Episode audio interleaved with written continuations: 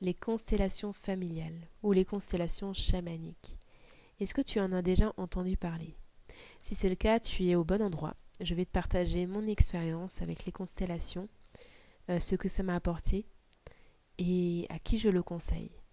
Je te souhaite une très belle écoute.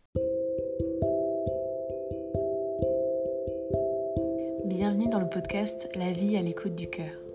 Je m'appelle Claire et je te transmets mes expériences et prises de conscience qui m'ont permis d'évoluer dans mon chemin de vie afin de pouvoir à ton tour évoluer dans le tien en direction de la paix intérieure. Je t'invite à noter, commenter et partager ce podcast pour propulser l'énergie paisible au travers du monde. Bienvenue à tous dans ce nouveau podcast. J'espère que vous allez bien comme toujours. Euh, aujourd'hui, j'ai envie de vous parler de mon expérience dans les constellations euh, chamaniques et non familiales. Je vais vous expliquer la différence. Euh, ça s'est passé ben, au début du mois d'octobre, donc à peu près il y a un mois et demi. Et, et j'ai à cœur de vous partager cette expérience qui a quand même été très très enrichissante. Donc voilà. Alors déjà la différence entre les constellations chamaniques et familiales. En fait, quand je suis allée là-bas, j'avais envie de faire les constellations familiales parce que j'entends que ça en fait autour de moi. Et j'avais pas fait attention à la différence euh, qu'il y avait sur ce site. Euh, j'ai fait mes constellations euh, chamaniques avec Aurore Widmer, qui d'ailleurs je vous, je vous, la conseille parce qu'elle est vraiment très très puissante comme femme. Donc voilà, j'avais pas fait attention que c'était les constellations chamaniques et je pensais que c'était pareil. Alors, je pense que c'est il y a quand même une euh, j'ai pas fait les constellations familiales du coup mais de ce qu'on m'a expliqué il y a quand même euh, de la similitude. C'est quand même plus ou moins pareil. C'est juste euh, que, que, les constellations familiales ça va vraiment travailler essentiellement sur avec les membres de la famille que nous connaissons ou que nous connaissons pas ou moins d'ailleurs. Mais en tout cas ça va vraiment travailler avec les membres de la famille. Les constellations chamaniques ça va plutôt travailler euh, avec des parts de nous. Alors il y, a des, il y, a des, membres de la famille qui peuvent rejoindre euh, le cercle à un moment donné, euh, mais c'est essentiellement des parts de nous, que ce soit par exemple l'ego, que ce soit l'enchanteresse, l'âme, ça dépend. Il y a plusieurs. c'est un peu comme un jeu de cette famille, il y a plusieurs familles différentes. il y a les familles plus rationnelles, il y a les, il y a les familles plus archétypales. donc voilà, c'est à peu près ça la différence. Euh, je ne saurais pas vous expliquer plus vu que je n'ai pas pratiqué euh, la constellation familiale, mais c'est ce qu'on m'a expliqué. Ensuite, vous avez deux façons de travailler dans les constellations familiales. J'ai appelé les constellations familiales, hein, comme ça au moins euh, on, garde qu'un mot, au lieu de vous dire à chaque fois ou chamanique. Donc, il y, y, a la façon de travailler en tant que constellant ou en tant qu'archétype. Le constellant, ça va vraiment être celui qui a une intention, qui a un, problème entre guillemets à résoudre et qui vient vraiment pour résoudre ce problème. Donc cette personne, elle va expliquer euh, ben, sa préoccupation du moment, ce sur quoi elle veut travailler, son intention. Et donc, un cercle de constellants va être euh, fait, va être construit à partir d'elle. Donc cette personne, en tant que constellant, en général, elle reste à l'extérieur. Elle peut intervenir à un moment donné dans le cercle, ça c'est voilà, mais en général, elle reste en tant qu'observateur euh, à l'extérieur. L'archétype, euh, donc euh, l'archétype ne va pas avoir d'intention, il va être là pour jouer un rôle entre guillemets. Je vulgarise vraiment exprès, comme ça j'explique vraiment le plus simplement possible le, côté archétype va vraiment jouer un rôle précis pour le constellant. Donc là, avant, je vous parlais euh, de ego, âme. Euh, qu'est-ce qu'il y avait encore? Ego, âme. Euh, ou alors l'enchanteresse ou des, choses comme ça. En tout cas, l'archétype va vraiment travailler une de ces parties de la personne. Et c'est assez drôle parce que hum, on se met en cercle, elle nous demande d'enlever le manteau euh, bah, de, notre identité et de mettre le manteau de telle et telle identité. Et c'est vraiment quelque chose de magique, je trouve. Euh, parce qu'à ce moment-là, moi en tout cas, je me suis vraiment sentie habitée, mais pas dans le mauvais sens du terme, hein, évidemment, j'étais pas possédée non plus. Je me sentais vraiment habitée, mais par quelque chose d'autre euh, que moi, Claire. Euh, c'était plus moi. J'avais le corps de Claire, mais c'était plus moi, et j'étais vraiment soit l'ego de la personne, soit l'âme de la personne, soit la partie féminine de la personne, en tout cas, voilà. Il y avait c'était assez impressionnant, je trouve. J'étais consciente en fait de, mon changement, mais je n'arrivais pas à être moi claire. Et c'est un peu le but, hein. finalement, des constellations chamaniques. On n'est pas là pour, euh, pour être soi, on est là pour euh, aider l'autre à se libérer euh, en jouant un rôle devant ses yeux. Donc, par exemple, pour donner un exemple concret, le constellant va venir parce que ben, il a par exemple un problème d'alcool. Alors, il n'y a, pas eu du tout euh, ce genre de personnalité dans, dans, dans, ce week-end-là, en, tout cas. Mais voilà, je vous donne un exemple. Euh, je vous donne un exemple.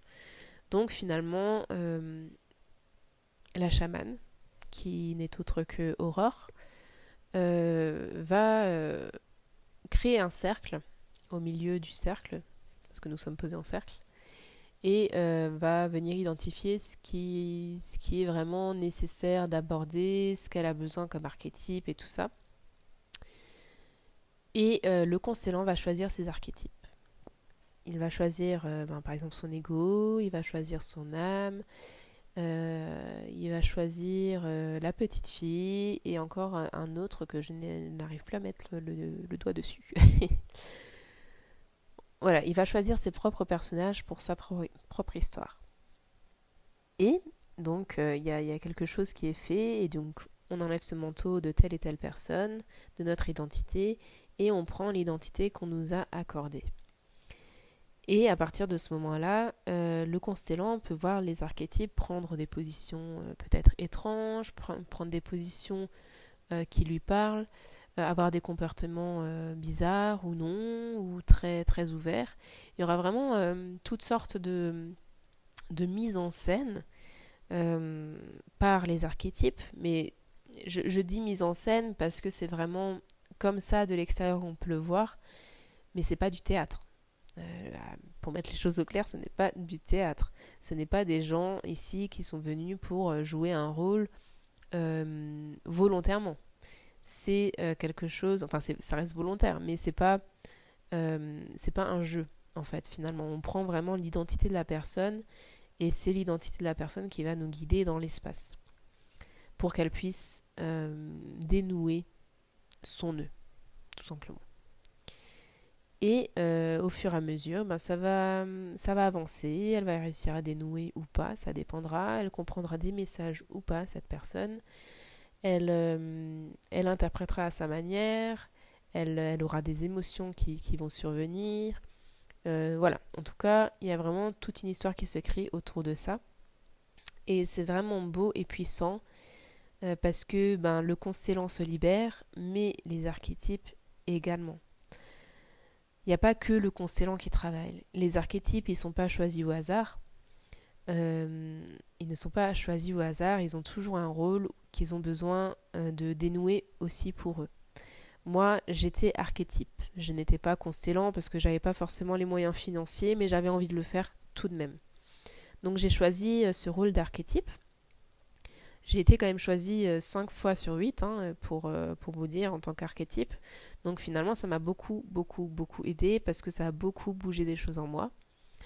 Et, et bizarrement, j'ai toujours eu, enfin bizarrement, entre guillemets, hein, j'ai toujours eu sur ces cinq fois des rôles qui euh, correspondaient à des choses que j'avais en moi qui étaient encore bloquées ou euh, qui n'étaient pas. Hum, qui, que j'avais travaillé mais qui n'étaient pas complètement dénouées. Voilà, pour vous dire, hein, pour vous raconter vraiment ce côté où rien n'arrive par hasard. Euh, oui, encore une fois, dans les archétypes, ben, rien n'arrive par hasard puisque j'ai joué des rôles que euh, j'avais besoin de jouer.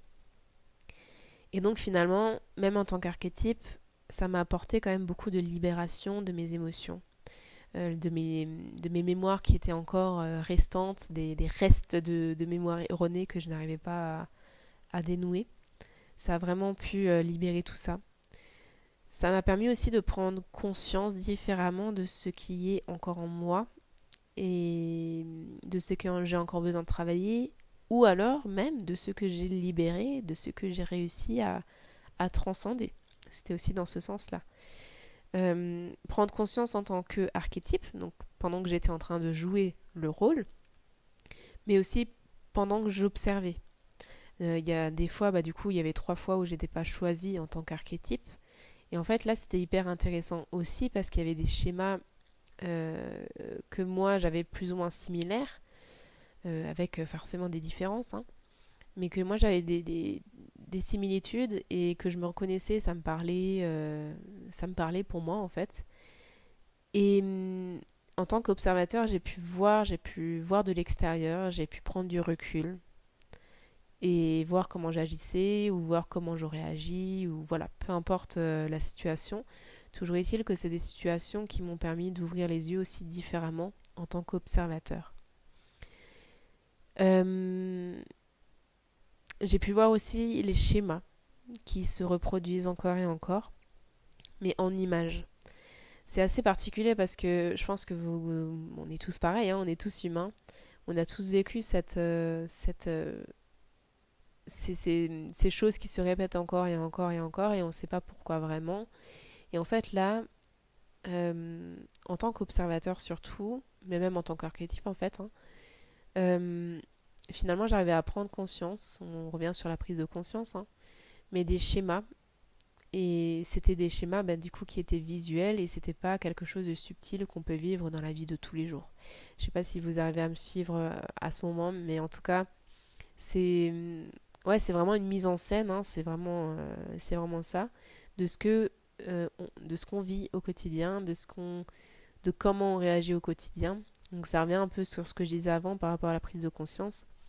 C'est vraiment ce truc de mettre en image quelque chose. Et, je trouve c'est d'autant plus puissant de le voir en image euh, que d'essayer de, le comprendre en introspectant. Non pas que l'introspection n'est pas puissante, hein, on, est d'accord, parce que vous me connaissez maintenant. L'introspection pour moi c'est hyper important et ouais, voilà. Euh, et aussi ça m'a permis finalement de découvrir un univers différent, des personnes différentes, euh, je trouve que ce genre d'endroit, c'est toujours hyper bénéfique pour faire des rencontres en fait. On n'est pas là pour ça à la base, on est, là pour travailler sur soi. Euh, mais dans tous les cas, quand tu fais quelque chose en vrai, quand tu fais quelque chose, un séminaire ou un atelier ou voilà quelque chose en vrai, un événement, c'est l'opportunité de rencontrer des nouvelles personnes. C'est l'opportunité de nouer des liens avec de nouvelles personnes. C'est l'opportunité de voir de nouvelles personnes et de se rendre compte euh, quel genre de personnes on attire dans la vie aussi. Donc voilà, c'est moi c'est toujours euh, important de découvrir, de continuer à évoluer en ce sens parce que ça m'apporte énormément de richesse pour moi, pour les autres. Euh, voilà. Et pour finir, à qui je le conseille? Franchement, je pense que toute personne à qui ça parle, si déjà tu écoutes ce podcast c'est très certainement parce que tu as lu le titre et que ça t'intéressait. Ou alors c'est parce que tu m'aimais. Mais en tout cas, euh, voilà, si tu écoutes ce podcast, c'est pas pour rien. Euh, je pense que tout le monde devrait expérimenter cela si ça lui parle. Il y a toujours cette notion si ça lui parle. Euh, pour toutes les personnes qui souhaitent vraiment dénouer davantage les blocages. Et je pense notamment les personnes qui sont très visuelles, qui ont besoin de quelque chose de très concret, peut-être de très rationnel, de, très terre à terre. Euh, alors c'est pas forcément que terre à terre parce qu'on est quand même attrait à la spiritualité, mais on joue avec de Enfin, je, je, dis on joue, mais c'est vraiment une mise en scène de vrais humains. Donc c'est plutôt en ce sens le côté très terre à terre, le côté très rationnel. On voit en image avec quelque chose qui est dans la matière, avec des personnes qui sont dans la matière. Donc peut-être que les personnes qui sont plus rationnelles, plus contrôlantes, peut-être, peut-être plus euh, ouais terre à terre, hein, euh, ça peut apporter plus que juste euh, quelque chose de, spirituel, quelque chose de ouais, ça peut apporter plus de compréhension à ce, à ce genre de personnes. Mais autrement, au-delà, je le conseille à tout le monde. Vraiment, vraiment, vraiment. C'est vraiment une expérience riche et qui apporte de gros changements. Donc voilà pour ce podcast. J'espère que ça vous a plu. Euh, encore une fois, moi je l'avais fait avec euh, Horreur Widmer qui propose beaucoup de choses. Je vais le mettre en, description. Hein, qui propose quand même beaucoup de choses autour euh, du chamanisme, autour du son, autour de, plein d'aspects spirituels. Et je trouve elle est très intéressante. Elle apporte beaucoup de valeur à, son travail et elle est très puissante du coup. Euh, voilà, nous on se retrouve la semaine prochaine pour le prochain épisode. Et euh, je vous souhaite une très belle journée et je vous fais de gros bisous.